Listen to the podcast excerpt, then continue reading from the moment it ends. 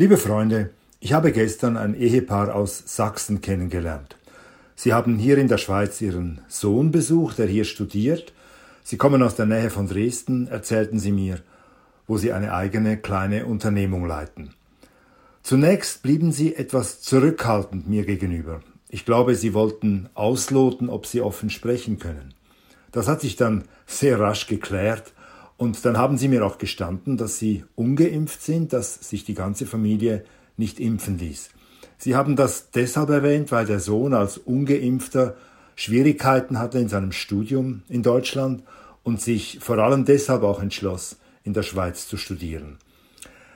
Ich glaubte dann doch bemerken zu müssen, dass ungeimpfte Schweizer Studenten auch bei uns mit Schikanen und Mobbing zu kämpfen hatten in den letzten zwei Jahren, aber ich musste natürlich zugeben, die Situation in Deutschland, sie war und sie ist extremer, sie ist gravierender.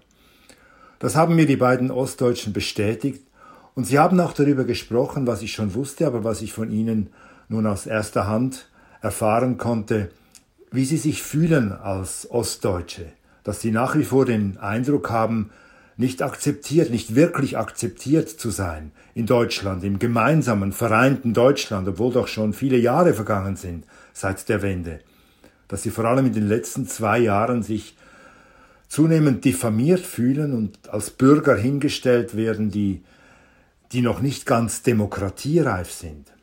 Die Politiker und die Mainstream-Medien bezeichnen ja die Ostdeutschen manchmal fast pauschal als rechtsextrem und das ist natürlich eine Beleidigung, auch dass sie nicht für die Demokratie reif sein sollen.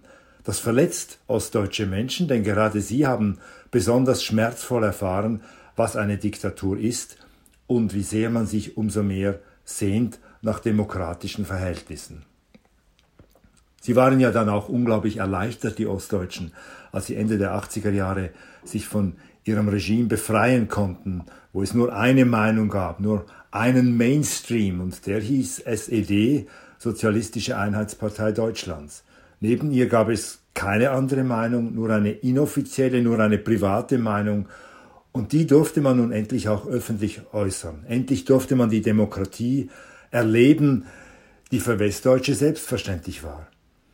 Ich glaube, das empfanden die Ostdeutschen zunächst sicher als eine große Befreiung. Und das war in den ersten Jahren ja auch eine Entdeckungsreise, eine Entdeckungsreise in die Demokratie und auch eine Erkenntnis, dass in einer Demokratie das kritische Denken nicht nur erlaubt ist, sondern dass es sogar erwünscht ist. Man, man soll kritisch denken. So jedenfalls verstehen wir in der Schweiz eine Demokratie.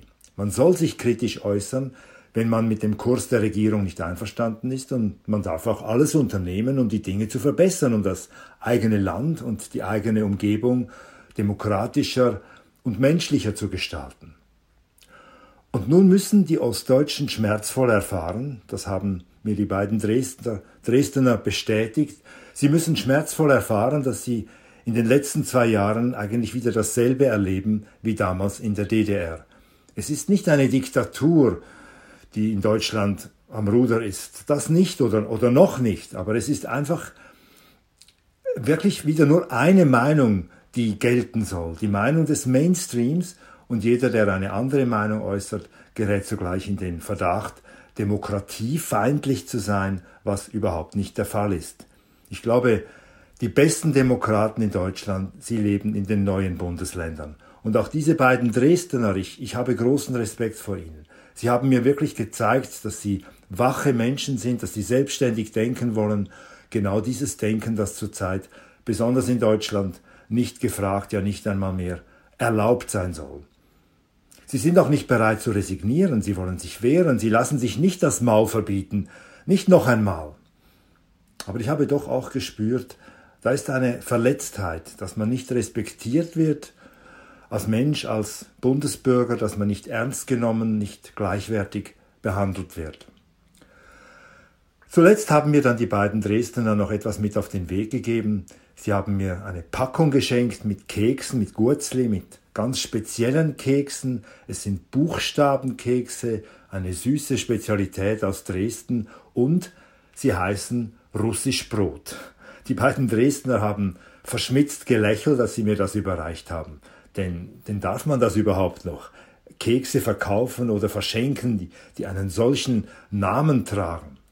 Aber ganz bewusst haben sie mir zum Schluss dieses russisch Brot in die Hand gedrückt. Und ich werde es genauso genüsslich verzehren. Äh, ja, ich werde sie genauso genüsslich verzehren, diese Süßspeise, wie ich in der Schweiz einen Mohrenkopf esse.